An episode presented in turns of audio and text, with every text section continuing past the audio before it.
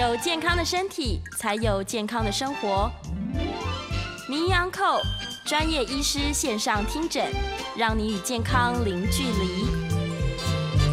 各位听众朋友，大家早安，欢迎来到 FM 九八点一九八新闻台。你现在所收听的节目是星期一到星期五早上十一点播出的《名医央后》，我是主持人要李诗诗。哎，这两天真的是。夏天到了的感觉，我们都在呼吁大家出门不要忘记做好防晒哦。为什么夏天一定要做防晒呢？因为很多这个爱美人士或者是在意自己皮肤的人，就会发现说，哇，天气只要一热起来，皮肤第一个马上会晒黑，而且有很多人呢可能会产生出黑斑的问题。所以今天呢，我们在节目当中就请到了专家哦，是来自长庚医院皮肤科的黄昭瑜黄医师。我们再次欢迎黄医师。哦，谢谢主持人诗诗的介绍。那各位观众朋友，大家好。那今天也是端午节，那也很高兴大家可以在这边参与我们的这个线上的卫教。是是是，非常开心，黄医师又来到节目中了。来，我们今天就要请黄医师跟大家介绍一下。其实很多人脸上会出现一些比较颜色深的斑点，但是。应该每一个人这个形成斑点的原因可能也不同，然后斑点可能不见得就是所谓的晒斑，所以今天就要请这个黄医师来帮大家厘清一下各式各样的原因，就是为什么到了夏天晒了太阳我就会长斑呢？这个之间的关系是什么？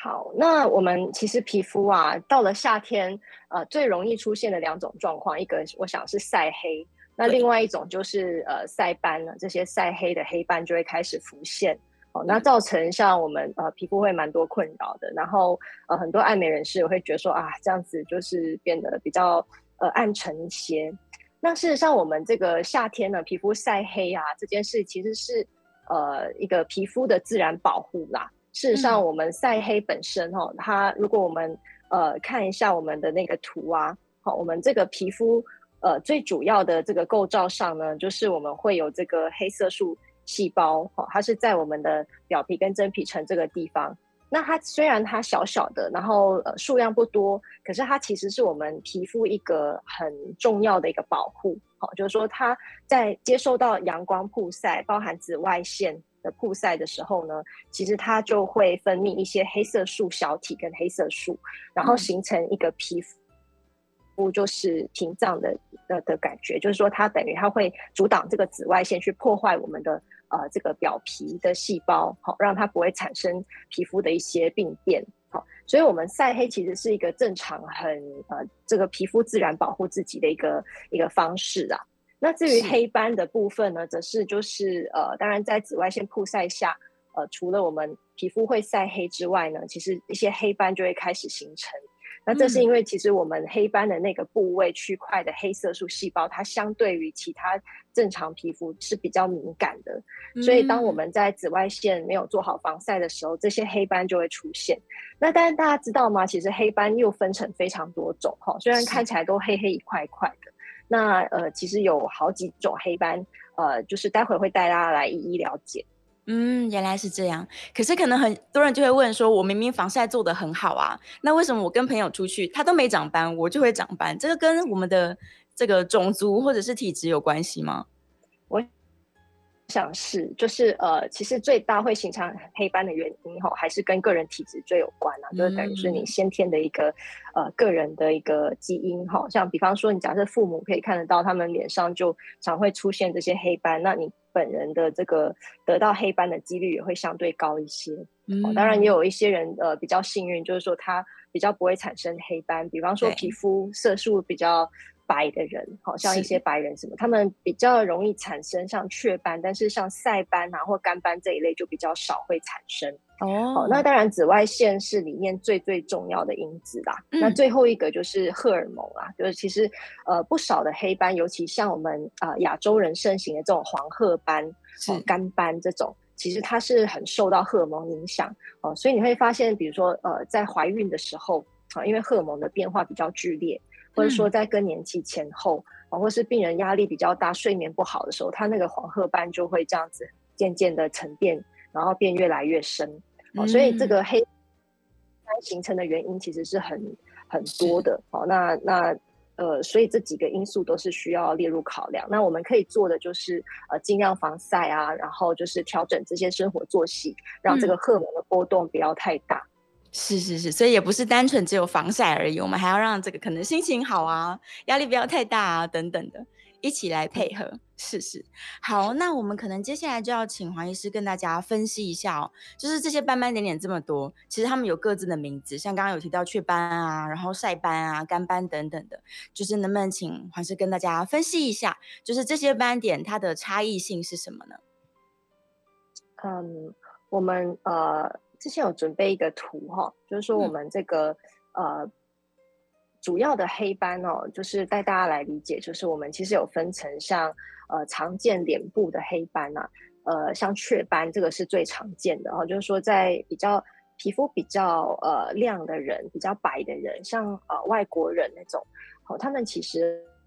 会出现大小不一，就是点状小小一颗一颗的绿豆大小，这样两侧的脸脸颊哈，那它其实在夏天的时候就会变得比较厉害。那雀斑的话，其实它呃，在国外其实他们蛮喜欢的，他们有一个漂亮的名字叫天使尘啊，就是说像 angel dust 就撒在脸上，所以他们其实并不是很在意出现雀斑这件事。但亚洲人比较追求就是完美无瑕这种蛋白肌嘛，哦，所以就会发现。呃，不少就是偏年轻的族群，他就会来，就会发现说，哎，这脸上就跟我说，哎，他脸上出现这种点点的，呃，看起来花花的，不太好看。那像这种的话，雀斑，就我们通常会建议他，假设他很在意，就会安排做一些镭射治疗或光疗，比方说像脉冲光啊，或是作为皮秒镭射去把它去除。哦，不过就是斑的东西没有办法断根啊，也就是说，如果你防晒没有做好，明年夏天你可能还会再慢慢的浮现。是。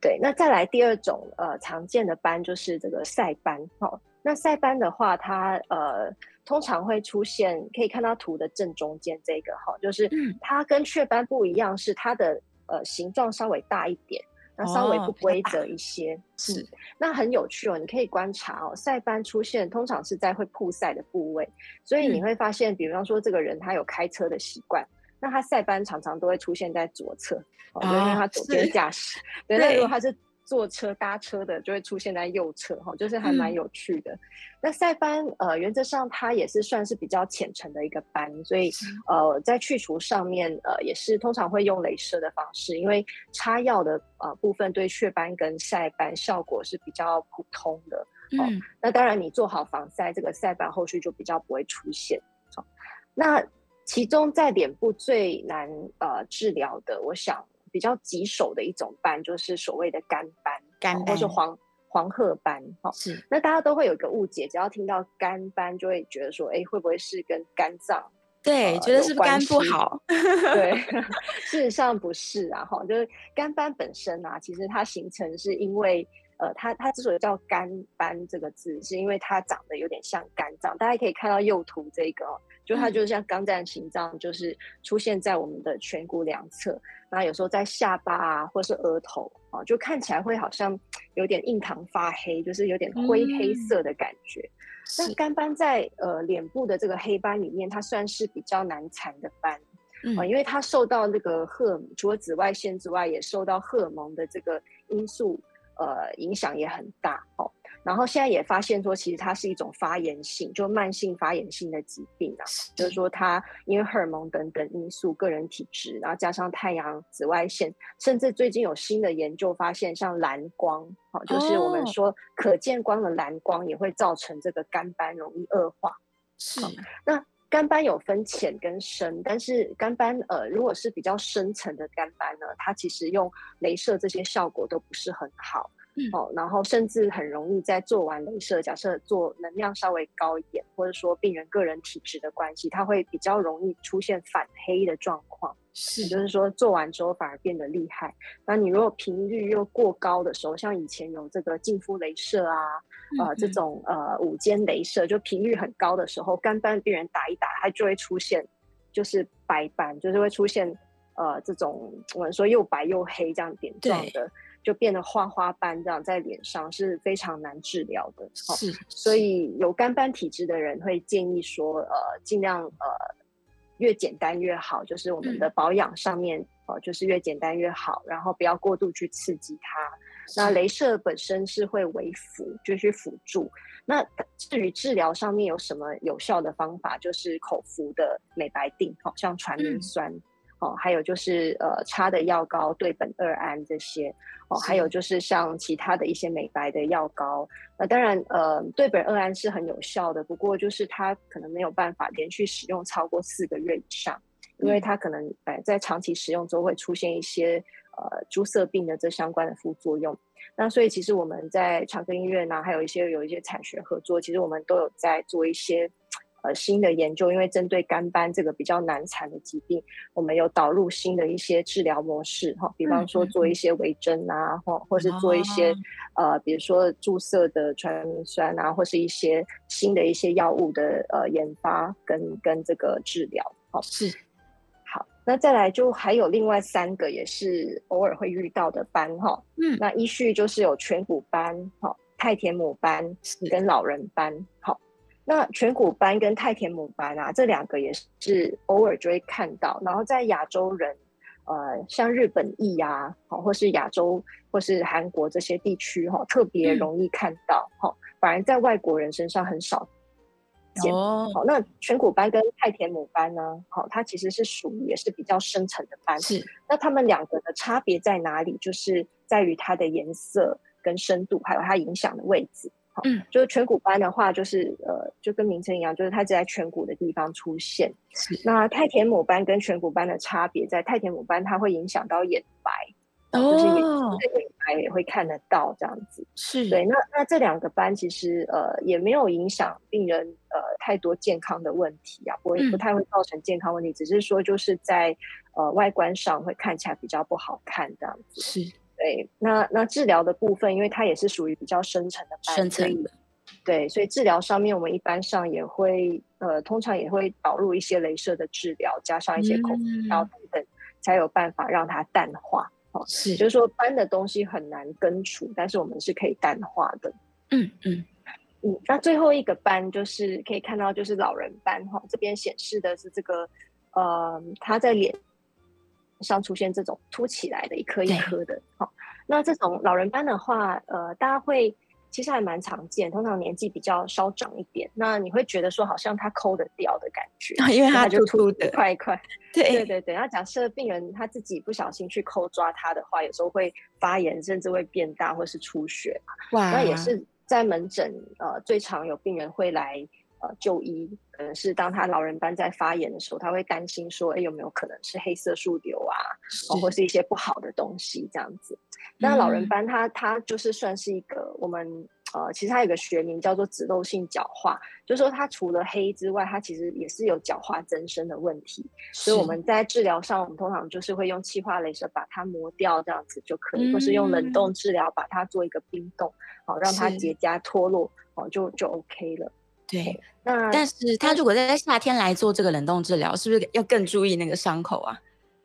对呀，就是说冷冻治疗是健保，呃，针对有发炎时候后的老人斑是可以用健保的方式去治疗，但是冷冻治疗因为它比较没有办法拿捏那个深度吧，所以有有时候会呃有一点就是造成一些反黑或是反白的情形，那有时候也需要做好几次才有办法整个弄掉。哎，所以假设说他预算上比较有余裕的话，其实也可以考虑做气化镭射，直接把它磨掉就好了。嗯，就可以至少确定我们的深度不要那么深。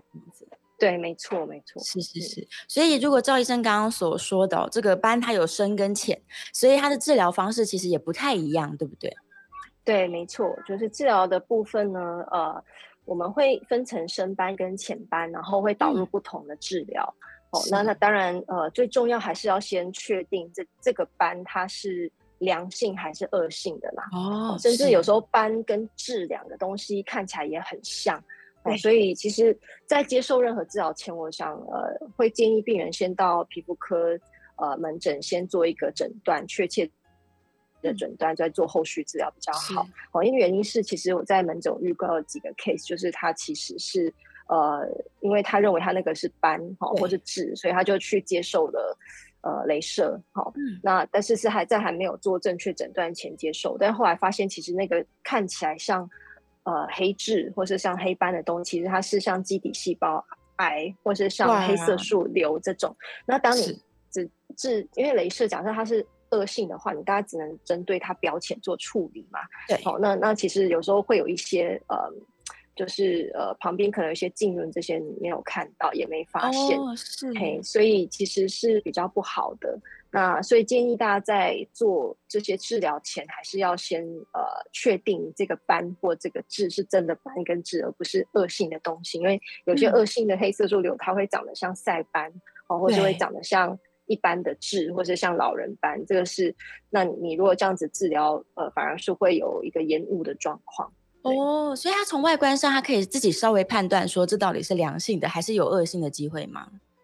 呃，的确，就是呃，是是问的，这是很好的问题哦。那我今天有帮大家准备，就是呃，一张 PowerPoint，就是关于我们自己可以怎么样先去自我判断哦。对，就是我们其实有一个 A B C D E 的口诀啦，就是如果你身上出现莫名的一个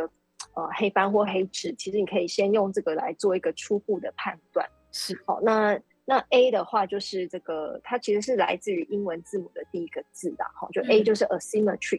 就是它形状比较不对称，哈，就是它不对称的形状，这个就要稍微注意。那 B 的话就是说 border，哈，就边缘不是很规则，好，那不太规则的时候也是要注意的。那 C 的话就是所谓的 color，就是颜色，嗯，呃，当它的颜色比较均匀是比较好的，但是如果它的颜色又有就有深浅的时候，其实我们在肉眼看起来会有点偏蓝蓝灰色，代表它其实是浸润比较深哦。这时候也是要注意的。那 D 的话就是 diameter，就是它的那个呃直径。那它的直径大家可以用一个笔来带一个笔盖的大小哈，就是六 mm 左右。如果比那个大，也是需要留意的。嗯，好，那 E 的话就是 evolving 啊，就是说它有变化哦，就是说它今天有发炎。它有流血，或是外观上有一些变化，这个就是我们可以自己要注意的时候。那我们在呃皮肤科呢，我们其实有特殊的检查，叫皮肤镜。是。这个这个其实不是放大镜，然后那现在的皮肤科医师基本上大部分都有这个皮肤镜的的部分可以做检测，就我们可以透过它的偏光跟非偏光模式，好去去看。细微的构造，那我们就可以知道说，哎，这个看起来像黑痣或黑斑的东西是属于良性或恶性。那我们是不是有需要再进一步去做皮肤切片检测啊？去看它的这个细胞的形态，这样子。嗯，是是是。所以在所有的治疗开始之前，先确定一下到底自己这个看到的这些比较深色的肌肤，它到底是良性的一些斑点而已，还是它有恶性的机会？这可能要先理清哦。嗯。好，那接下来呢，我们就要请黄医师跟大家介绍一下关于这个斑点它的深深浅浅，我们到底有哪一些策略可以来治疗它？尤其我们就是台湾人，喜欢皮肤看起来很白很干净。是，那我们在治疗上，我想四大类，然后嗯，就是三种治疗的呃方式，还有一个是预防吧。好，那在治疗上，呃，我们可以下一张图看哈，就是黑斑的治疗大概是药膏、口服。镭射光疗这一类的哈破坏的部分哈，就这三大类。那我们依序来稍微跟大家讲解哈。就药膏的部分呢，在黑斑啊，尤其是像黄褐斑哦，或是一些比较深层的斑哈，这些其实它有一些角色在。那那当中最有名，我想就是对苯二胺呐，哈，就是这个 hydroquinone 的部分。哦，那呃，还有就是后来有发展出这个三合一，哈，就是对苯二胺，然后 A 酸加上一点点的类固醇，哈。那为什么它会有这样子的配方？原因就是因为呃，对苯二胺跟这个 A 酸，哈，它它有时候会有一点点刺激，所以会加入很少剂量的类固醇在里面，变成一个三合一的一个呃治疗的药膏，去让它缓解。哦是，那呃，里面的成分像呃 A 酸本身其实是可以用来加速这个皮肤的代谢。那当我们代谢比较快一点，它的色素代谢也就会加速。哦，不过就是在使用 A 酸的时候要很注意，因为 A 酸哦或是 A 醇这一类，其实它们都有一点点刺激跟干燥的问题。所以你的皮肤假设是比较敏感的状况下，建议可能还是酌量的使用，然后在晚上使用会比较好。是，对，那再来就是说，还有一些像杜鹃花酸，哈，嗯，那杜鹃花酸就是它本身呢，呃，如果有擦过痘痘的人就会知道，杜鹃花酸它除了在呃这个呃青春痘的部分可以有消炎的效果，其实它有一点淡化黑色素的效果。是，所以比方说像一些呃色素沉淀，像痘疤哦，或是说它发炎后色素沉淀这些，有时候我们会使用这个杜鹃花酸去做一个治疗。嗯嗯，那还有就是像果酸的部分哈，这又分成有医疗级哦，跟这个居家的这个果酸哦。那建议这这个部分果酸，它其实是透过这个角质的代谢来加速它黑色素的淡化哦。不过就是不能过度使用哦，因为我们都知道皮肤角质，其实你如果过度去去角质这件事情，其实反而是会造成它负担。因为我们角质其实是有保护膜在的，那你偶尔就是比如说一周一次到两次这样子的一个果酸频率是可以帮助它的代谢，但是如果你过高，就是每天每天都使用，然后甚至用到皮肤都脱皮、刺激、泛红，那这样其实反而会造成皮肤就没有办法保护，你的屏障就自然消失了，就然后然后这时候就是一点点的刺激就会让你皮肤发炎啊，吼，然后变严重这样子，是，对。所以虽然很多人很喜欢酸类的，但是还是要小心，不要让皮肤太刺激。是，没错。是，对。那再来，在口服药物的部分呢，我们在呃黑斑的治疗比较常使用，就是目前证据等级比较高，就是传明酸了。传明酸。那传明酸，对传明酸这个药呢，其实它本身一开始是发发明在这个使用在止血这件事情。好，那呃，但是有后来呃很多亚洲的研究团队就发现说，其实它在六分之一到八分之一的剂量的时候，哦，每天服用，大概在第第二、第三个月的时候，大概有六到七成以上，呃，像比较深层斑，尤其是这个黄褐斑、干斑这一类的患者，是有效的，可以让它淡化。哦，当然，在停药之后，的确有一些病人会再复发了，因为呃，黄褐斑、肝斑这一类比较深层斑，它其实是属于长期的一种慢性色素疾病，所以你比如说。今天睡不好，然后又晒太阳、紫外线曝晒等等，它又会开始慢慢的浮现。嗯，是。那其其他的口服药，目前呃，就是通常是像是一些抗氧化剂或是保养品。对。那那个部分就是属于就是酌量的补充，比如说维生素 C 啦，哈这一类是可以透过抗氧化的效果哦，去让它这个色素呃稍微淡化一些，但是都建议不要过度服用哦，大概一天的量就是五百到一千 ml 左右。就可以了，就可以了。好，我们这个时间差不多要进广告了。我们在广告之后呢，再请医生来跟大家介绍关于镭射治疗。这最近因为医美实在是太夯，所以大家都有各式各样的镭射。我相信应该听众朋友的问题也很多，所以我们在休息之后呢，回来就请黄医师来介绍到底镭射来怎么样对付我们的斑点。好，广告之后马上回来，我们稍微休息一下喽。欢迎回到 FM 九八点一九八新闻台。你现在所收听的节目是星期一到星期五早上十一点播出的《名医央后》，我是主持人要李诗诗。我们今天在节目中请到的是长庚医院皮肤科的黄昭瑜黄医师。我们再次欢迎黄医师。嗯，诗诗好，大家各位观众朋友大家好。好，今天我们在聊这个夏天跟斑点的问题哦。刚刚这个线上有人问了一个我觉得非常好的问题，他说黑人是不是就比较不容易长斑了，或者是他们其实有长？但是因为看不出来，刚好我们黄医师的这个图片可以跟大家解释一下。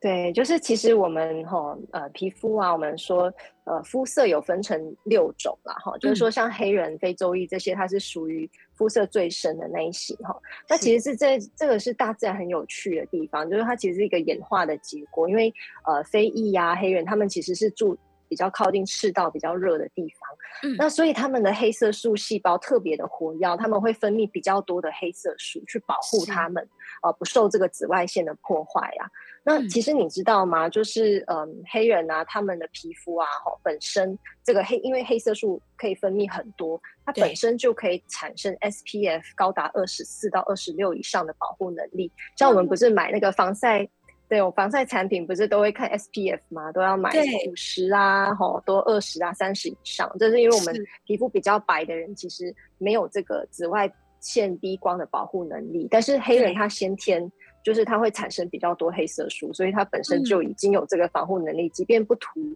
防晒乳，他一样有这样子的能力。所以因此在黑人身上，你的确比较少会看到黑斑的出现，除了那个老人斑，就脂漏性角化啦。是就是那那种凸起来凸起来的那种之外，对，你可以看到它像一些呃，像这个呃黑呃黑色素瘤啊，哈，或是皮肤癌这一类，其实在黑人是相对少的。对，那那但是像黄褐斑，有趣的就是像黄褐斑啊这一类，在黑人其实是偶尔还是会注意到的，只是说它相对皮肤黑，所以你看起来它的那个对比不会像我们亚洲人这样子这么严重。像那个黄褐斑的那种黑，它其实是跟假设你皮肤比较白，它会衬托的出来嘛。所以在亚洲人或是在一个像那个呃拉丁美洲那一类的人身上，因为我们皮肤属于比较中间色系，就会看得很明显。是是这样子，所以深色的人还是会长。对，那。那只不过就是深色人的皮肤，其实他会你会发现它老化的没那么快，因为它先天就有保护力。然后还有就是他们皮肤癌的几率就跟紫外线相关的皮肤癌比亚洲人或是像外国人少非常非常的多。是是一个天然的防晒。是，所以你今天如果皮肤比较黑。就你先天皮肤比较黑，你也不要太难过，因为其实你本身是比较健康的，你皮肤可以保护自己。那但你皮肤比较白，你也不要太开心，因为 其实你比较容易 晒伤，就比较容易有皮肤癌的出现。对，各有好坏。哦，原来是这样，所以如果那些欧巴 day 的听众朋友不要难过了，你的皮肤天生就很会帮你防晒，是没错，是一件健康的事情。是是。好，然后我们刚刚在广告之前呢，讲到这个关于斑点的治疗，有口服啊，有外用的药膏等等。那接下来就是比较这个更深层的了，就是关于镭射的部分，要请黄医师来跟大家介绍。对，我想镭射呃是一门大学问，然后就是这几年就是因为呃这个美容医学的盛行啊，其实我们镭射的治疗就变成在黑斑里面是一个非常重要的的治疗哈。那镭射呢？那其实我们就呃会分成好几种哈，包含了像光疗的镭射，像比如说那个脉冲光这一类的，它其实严格来说不算是镭射，它是一个区段的波长，哦，叫脉冲光。那它用那个波长呃去作用在我们皮肤上，让这个黑色素去吸收它的这个热能，然后之后导致这个结痂，然后脱落这样子啦。那还有就是呃从很传统以前二三十年前的镭射，像红宝石镭射哈。它就是呃，用这个镭射的波长去刺激我们的，就它它镭射之所以会呃比较有效，是因为它打下去的时候呢，它其实是我们的这个色素的，我们叫 chromophore，就是我们黑色它会去吸收这个能量，那它不会去加热到周围的组织，好，所以它就会比较专一性的针对这个色素的部分。哦，那大家知道当初一开始镭射发明啊，其实是为了去除斑。除那个呃刺青这件事情啊，然后后来再慢慢是对深层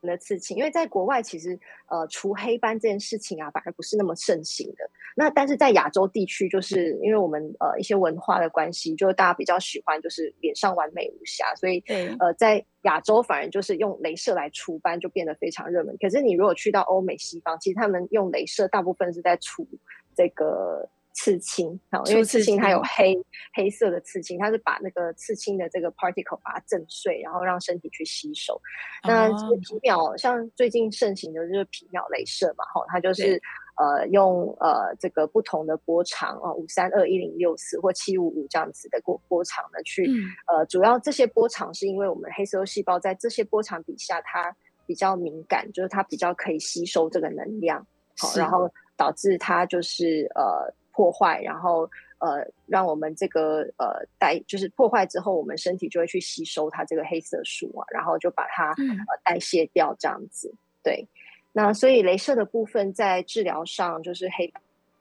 斑其实是它比较专一性的去呃针对黑色素，嗯，好，那当然你还是取决于这个斑到底是深或浅，对，然后它是不是有合并角化的这些问题，比方说刚刚有提到像那个老人斑啊，脂漏性角化，因为它就是很凸的那一种，那所以这时候我们一般会用这种气化镭射去把它磨，慢慢的把它浅浅的磨掉，哦，这样比较精准一点。那如果你是属于比较浅的，像是雀斑啊，好，或是像晒斑比较浅层，我们其实就可以用相对波长比较浅的五三二啊，或是像脉冲光啊，好这一类的，哦一零六四也可以，就用呃它比较短的脉冲哈，去针对它这个呃色素去做处理。那可是如果你今天是比较深的时候呢，我们就会用像呃比较深层波长比较长的这些呃镭射，比方说像一零六四七五五这些比较深的波长哈，去针对比较深的这个呃这个黑色素。那它这个时候它主要是把它的黑色素给震碎，然后让身体去做一个吸收。那往往深层的还是建议要搭配一个呃口服的药，或是说一些擦的药膏，才能够加速它的代谢。然后像深层斑，我们也不建议太太短时间去做一个治疗，因为刚刚有提到说，如果过度的话，有时候反而会让这个黑色素细胞给给打死掉，然后它就会出现。因为像我就是主要有白在看白斑门诊嘛，就会发现有一些病人是打完镭射就会出现这个镭射后反白或者反黑的问题，这样子。对，它就是这整整小块皮肤可能就变得更白了。对，然后就旁边又黑的，就黑白黑白这样子，就反而是更明显。变成小花猫，是 是是。刚刚这个黄医师有提到，气化镭射它是可以把皮慢慢的磨掉一点点，所以是不是有一些人他可能皮肤表面有一些凸起的角化物，他可能也没有深色的斑点，那个也可以用就是气化镭射去抹一抹。是是，就是呃，气化镭射镭射除了在黑斑这种凸起的脂漏性角化可以使用之外，像呃那种我们说的有时候息肉长在脖子啊，一颗一颗的。对，或者说脸上有一些小凸起物，其实也都可以用这个气化镭射去磨，好让它比较平整一点。那只不过就是要提到，在接受镭射的部分呢，就是术前术后都很重要哈。术前通常还是建议要先给医生检查，看你现在皮肤的状况适不适合做镭射。对，因为有时候假设你今天是处于比较敏感的状态，或是你最近刚去晒完太阳啊，整个皮肤比较状况不太好，哦，那这时候其实。其实是建议延缓，就是之后再进行。哦，那还有就是说，你当然要先判断你这个斑是良性或恶性，它属于浅层斑、深层斑，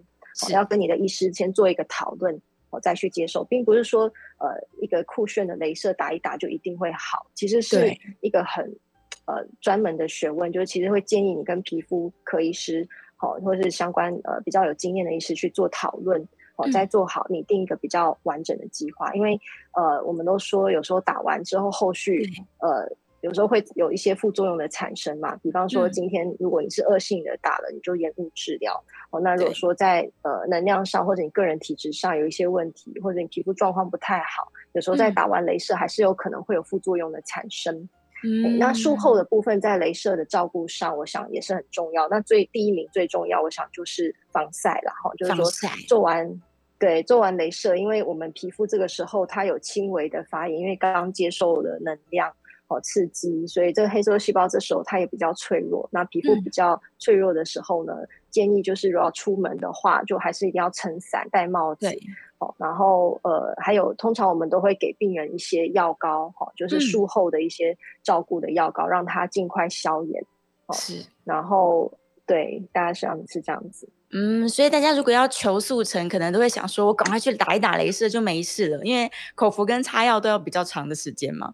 对，但是偏偏呢，这个因为镭射的能量比较大，所以它对皮肤的负担真的相对是高的。对，所以是不是也有些人说，这个夏天的时候先不要做镭射，夏天可能以口服跟药膏为主，冬天再去打镭射可能比较好照顾伤口呢？呃，这个的确，那要看你的工作形态是什么吧。假设你本来就是在室内工作者，其实就没有差异太大哦。那也同时也是要看你接受的是哪一种镭射哈。假设你接受的那种镭射会发炎的程度比较高一点，那可能你就可以跟医生讨论说，那我们是不是可以延缓到呃，就太阳不要那么大的时候来做这些治疗？嗯，是是是，还是跟医生密切配合是最重要。对，就是等于说，在这一块讨论是很重要的，因为有时候会发现病人来，他的期待是很高的。比方说，他认为只要打完镭射花了这个钱，他一定就可以根除。哦，那我必须再再再强调，就是其实斑这件事情，我们是可以淡化，但是也要说到根除这件事，情是不容易的，因为这后面你还是要加上防晒啦，哈，定期的保养，这样子才有办法做一个呃完整的控制。那再来也是不建议病人做过度频繁的治疗哈，因为有时候看到广告这些病人就会有一些迷失，认为说啊，就是镭射呃用来长期的保养啊，所以什么像以前都一两周打一次，一两周打一次，这样其实是有一点点过头啦。那也要看说病人呃这个肤质适不适合。所以我是觉得说，在做这些治疗前，还是要跟比较了解皮肤的的医生进行讨论，就是像皮肤专科医师啊，我们在这部分就比较清楚知道所以你的肤质目前状况如何。所以我都觉得说不要过度哈，就是我们是是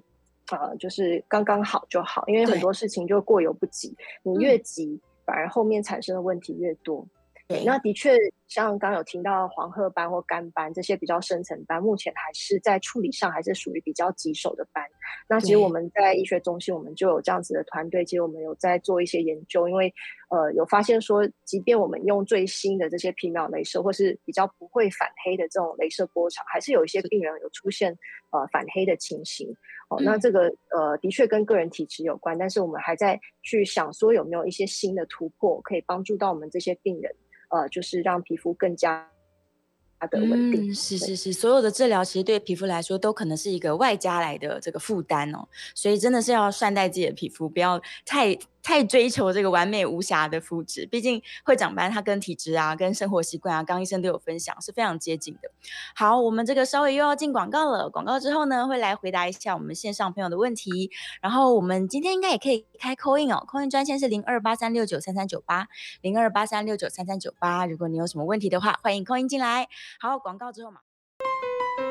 欢迎回到 FM 九八点一九八新闻台。你现在所收听的节目是星期一到星期五早上十一点播出的《名扬后》，我是主持人要李诗诗。我们今天在节目中正在讨论这个夏天跟难产的黑斑，请到的是长庚医院皮肤科的黄昭宇黄医师。我们再次欢迎黄医师。嘿，诗诗好，各位观众大家好。好，回来喽。这个我们哎，稍微讲一下保养好了。这个女生因为太爱用保养品了，就是除了我们刚刚说出门可能要撑伞啊，可能要防晒，穿一些薄外套啊，脸部比较难遮起来。现在有戴口罩可能好一些了。但是如果要在家做一些居家的保养品的话，是不是有一些这个雷点，我们不应该去碰触它？对，其实我们。呃，身为皮肤科，我们通常都会讲强调越简单越好啦。是，像我自己本人，就是我我其实也在保养上都是越精简越好，因为因为当你接触了越多的化学物品啊，其实你有时候皮肤产生过敏的情形就会越高。哦，所以最基本的防最基本的两道就是防晒跟保湿。好，那那保湿的话，这个就要看你的肤质啦。就如果说你是偏比较油性的时候。哦，那其实你在选择保养品上面，当然就不要那么油腻。哦，嗯，那还有就是有一个错误的观念，就是常常病人都会觉得说，哎，我的皮肤如果是要保湿，我就多喷一些水就好。哦，其实这样是不不对的，就是或者是说，我就用化妆水这样子就可以。哦，那因为为什么不对呢？原因是因为其实水呀，当你只单纯涂水的时候，其实它反而是会蒸发，就会把你的。表皮的这些水分给带掉了，所以你还是会需要一些就是比较 cream 状到就是比较稠一点点的呃 lotion 哦，就乳液哦或乳霜类的，看你的肤质哦去做一个调整，去把它锁水这件事情才会比较好。那呃，像如果是平常我在做一些保养的时候，其实我就会比如说洗完脸的时候，趁你刚刚擦干，趁皮肤还有一点湿度，这个时候是最好上乳液保湿的时候。哦，那夏天当然就找比较清爽一点的乳液。那在选择上，我们当然就要选就是越简单越好嘛，就是说你不要含太多香精类，就闻起来没有问题。哦，就是太香的不不好。哦，那再来就是说，呃，不要有致痘性，然后长痘痘或是会过敏。好，所以你在使用上，你可以先用一些 sample 先试用一下。哦，比方说你用在耳后啊，或是一些。呃，脸颊旁边比较脆弱的地方，然后你测试个一两周都没有长痘痘，或是有一些过敏的情形，再再开始购买整个瓶装的，再做一个保养。那呃，至于出去的防晒呢，我想如果呃可以的话，还是建议就是要选择有 SPF。我想紫外线 B 光就是看 SPF 嘛，哈，因为。紫外线 B 光最主要，它会导导致的就是皮肤癌的问题，不是只有晒黑或黑斑而已。所以其实最重要的保护就是紫外线 B 哈，所以你要选择 SPF 越高的越好哈。嗯嗯。那相对当然它比较高，有时候它的质地上会稍微比较油或比较重一点，这个你就要自己试用才知道。好，那再来，如果你怕老化或是一些斑的形成哈，那你就可以选择也有。同时有 UVA 保护，就紫外线 A 光的保护。那我们要看的标示就是看那个，假设是呃这个日系的产品，就是看 PA，PA，而且 PA 两个字，然后很多个正号，哦，就是三到四个，这个是比较好的。是。那如果是欧系的产品，就是看 PPD 呀，哈，那它就是会写十六以上，这些是属于系数比较高的这样子。对对。那比较近期就是刚刚提到的蓝光啊，就是说可见光。呃，有一些新的一些呃防晒产品上面就会开始写说有呃这个蓝光的保护哈，就 visible light 这样子。是。那大家就讲到蓝光，就会有一个误解啊，就是说啊蓝光，那是不是我的手机、呃电视这些都有蓝光哦？但其实很有趣哦，其实这个蓝光指的是太阳的蓝光哦，因为其实真的有人对有一个法国团队真的有去做研究，就是他说，哎，那我们看手机是不是也会脸黑掉？所以他们就。给病人照射八个小时的蓝光，好，就用手机或屏幕的，然后发现其实并不会晒黑啦。所以其实主要还是指的是太阳光，哈，并不是这么手动，就是看手机的蓝光，就没有没有这样子，哈。是是是。所以大家试试这样子，呃，保养的部分。嗯，好，来，我们在电话线上有两位扣印进来，我们首先请陆先生，陆先生请说。两位端午节快乐，那个请教黄医师两个问题，一个呢，刚刚。有提到肝斑的一些长庚团队的新的药物治疗方式，可以详细解释一下吗？因为刚刚大概就只是带过。另外第二个问题就是，啊，咱们青春痘哦，呃，一般用什么痘痘贴啊等等，那可以介绍一些我们家家居可以这个运用的啊，比如说是不是什么微量的 A 酸啦等等哦，那还有它经呃干了以后。常常会就是在皮肤上，它就扒在那边，那怎么让它脱落哦？跟青春有关的，好，麻烦您，谢谢。好，来是好，那这一部分呢，呃，就问的很好了，就是我们现在干斑的研究，其实我们啊。就是我们本身从这个基础的研究到临床都有哈，因为我们其实呃在长庚医院我们有一个原本是做白斑的这个研究团队，但其实我们也同时也因为就是在研究黑色素，所以我们其实也开始逐步的在做关于黑斑的这一块。那我们呃从这个细胞上面去了解到底肝斑的形成呃原因，好，那再来我们也有在做一些临床的分类哈，就是说用一些皮肤影像去扫描去看说，哎，它这这个肝斑是属于比较。呃，稳定期还是比较呃急性期，正在发炎时期，好，然后去做一个定量的部分。那在治疗上面呢，其实我们呃最近都有跟一些产学做一些配合，就是说呃像使用一些新的一些呃配方哈，像呃一个呃就是呃目前因为还没有发表，所以还没有办法透露太多，但是就是尝试用一些新的一些 compound。呃，不同的成分去做测试啊，然后导入临床的一些试验。如果大家有兴趣，也可以关注我们。呃，有时候会有一些呃研究的一些临床试验的海报张贴。好，那再来就是说，呃，一些呃新的临床就是试验，就是除了过去有做一些关于皮秒镭射在肝斑的研究之外，我们也有去分析，就是哪一些人特别容易在接受镭射之后，像肝斑患者会产生这个。呃，白化的问题哦，就是镭射后白斑哪一种族群比较会出现？为什么会出现？哦，还有就是新的，就是像微针治疗、微针电波的治疗，到底在呃干斑的角色是什么？哦，这些等等。那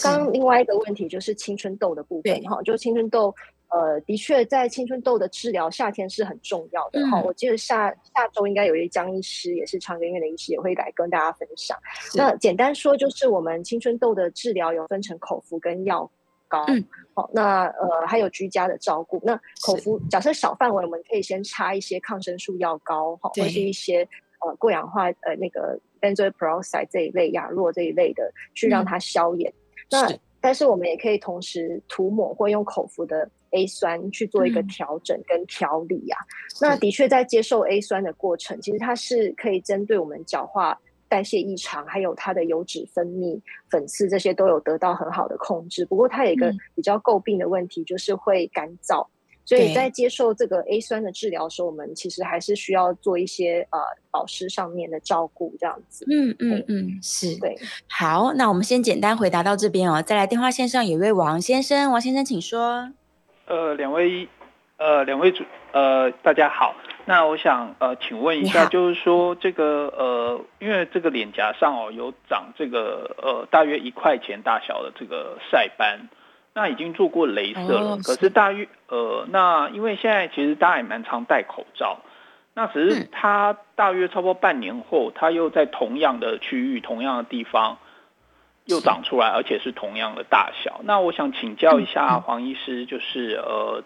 这样子的状况的话，是反复的这个位置一直不断的去做这个呃除除斑的这个镭射是好的吗？那呃我在线上收听，再麻烦医师解答，谢谢，谢谢王先生。是，我想王先生提的问题是很多病人常会遇到的问题啊，就是说我们在接受完镭射后，那个斑好像似乎半年、一年后又会再出现。好，那呃，我想这分几个层面来探讨，就是说第一个，你要先确定这斑真的是良性的。那如果真的是晒斑，的确我们，所以我刚刚在一开始就有强调说，其实晒斑或是任何的斑，包含干斑，其实它很容易。呃，我们可以淡化，可是没有办法根除啊。即便是今天用镭射这件事情，哦，原因是有时候这个它那个区块的黑色细胞本来就比较比较敏感一些，所以假设你后续的保养没有做好哈，其实它是很容易在同一个部分又在开始分泌过多的黑色素，又在堆积起来的。所以呃，原则上在做完镭射，的确呃，即便是干斑或晒斑，我们是可以先淡化。那淡化维持多久，这就要看你后续的保养做得好不好。哦，那如果后续的保养做得好，自然就撑得久。那假设说，比如说半年、一年后，这个晒斑又再出现了，那再是不是适合再重新接受镭射？哦，基本上也是要按照当下的这个状况去评估。那因为就我刚刚说，太短的接受镭射不好，太频繁的接受镭射不好。这个所谓的频繁的时间，大概是作用于就是我们说所谓的每周哦，或是到一个月内，其实都有一点太频繁、太密集。对，那这个也需要取决于病人的这个斑的种类啦。假设你在斑来说，原则上，呃，可能。建议是超过一个月后这样子，是最短不超过一个月内这样子去去做一个晒斑的处理比较好。对，是让皮肤稍微休息一下，稍微休息一下。对，最后不到一分钟的时间哦，大家如果关于斑点、关于黑斑、白斑有非常多这个疑问的话，其实黄医师有出一本书哦，我们想说把这个图片给秀出来一下，就是黑斑白斑有话要说，这欢迎大家可以来买书。然后书上有黄医师非常详尽跟大家介绍关于我们今天节目中的内容啊，斑点啊，然后如何去。去保养自己呀，甚至在治疗之后如何照顾伤口等等的。好，最后三十秒交给黄医师了。